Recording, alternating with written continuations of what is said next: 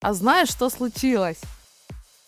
В Александровском районе, э, короче, сотрудники госавтоинспекции остановили машину. В ней сидел мужчина, Мужчина был совершенно без документов, вообще без ничего, абсолютно на эту машину. Начали выяснять, что случилось, что произошло, как это было. Оказалось, что этот мужик работает на автомойке, и когда его хозяин отвлекся, а в замке зажигания остались ключи, что он сделал первым делом? Спер машину и поехал в магазин. То есть, ну, прикольно, мы приходим мыть машину, раз отвернулись по телефону, поговорили, фит нету, все. А почему? А потому что человеку надо в магазин.